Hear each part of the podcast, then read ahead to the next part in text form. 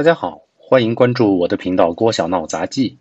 从今天开始，我会把我的小说《亲爱的，你拿什么给我幸福》，以及一些日常杂记陆续做成音频给大家，希望大家喜欢。今天就从小说《亲爱的，你拿什么给我幸福》开始吧。第一章，车子又被撞了，怎么搞的？电话那一头，钱海明的声音显得有些急躁。王若思略带哭腔的委屈道。又不是我的错，我是被别人追尾，在那儿等着，我叫人过来。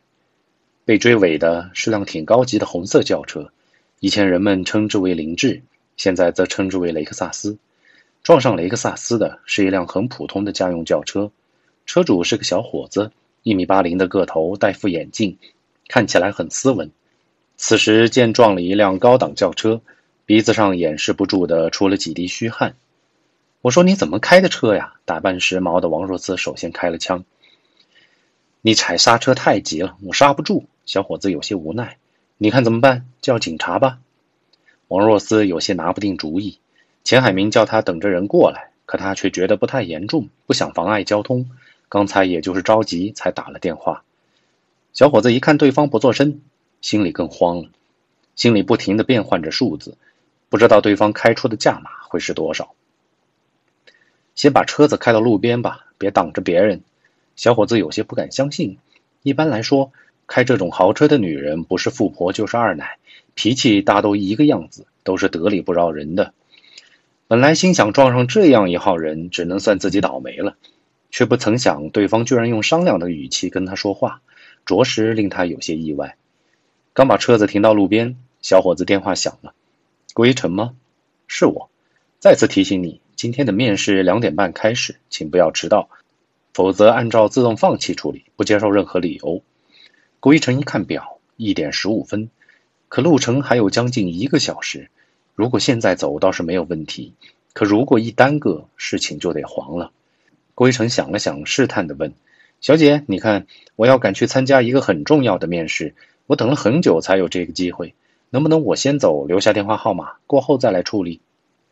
王若思看了看郭一晨，挺诚恳的，觉得也不便为难他，说道：“也行，反正撞得不太严重，但是保险起见，把你的身份证也留下吧，这样我也有个交代。”郭一成急着赶路，见对方并未刁难自己，赶紧留下电话号码和身份证，便匆匆走了。面试很顺利，郭一成排在第二位，因为准备的很充分，自然不愿空手而回。他对职业摄影师这个名头已经期盼了不是一年两年了。毕竟国家地理专业摄影师不是随便谁都能够胜任的。面试通过了，下一轮就是实操了。归尘被带到影棚跟前，几位考官已经在里面等候了。归尘咽了咽口水，尽量的舒缓自己紧张的情绪，因为刚才的面试无非是理论的考验。对于从小就很适应的中国式应试教育，理论难不倒他，但实际操作就不一样了。以往的拍摄都是自己的主观创作，虽然得过不少大奖，经验也够丰富，但现在面对的考官，归尘以往的荣誉，在这些人面前都是废纸一堆。这些专家已经不能用什么奖项来形容他们的成就了。他们要么不按快门，一旦按下，绝对是能够在《国家地理》这样全球级杂志上刊登的。所以，你说归尘能不紧张吗？与此同时，钱海明也带人来到了王若思撞车的地方。转哪儿了？人呢？你没事吧？钱海明劈头盖脸就是一串问号。他说有急事儿，我让他先走了，忙完了再来处理。我没事儿，车子也不严重。猪脑子！啊！你让他走了，谁陪你？钱海明吼道。你嚷嚷什么？王若思也是莫名火起。对方已经把身份证和电话号码都给我了，你还怕找不着人吗？说你是猪脑子，你还真就是。钱海明丝毫不给王若思面子。必须要对方保险报案才行，何况你们一旦离开了现场，保险公司才不认账。赶紧给他打电话，让他赔。王若思不懂保险这一套，虽然被骂，却不得不承认自己不该放走人，于是面露难色，对钱海明说：“要多少钱？”两千，不至于吧？也就是后保险杠掉了点漆。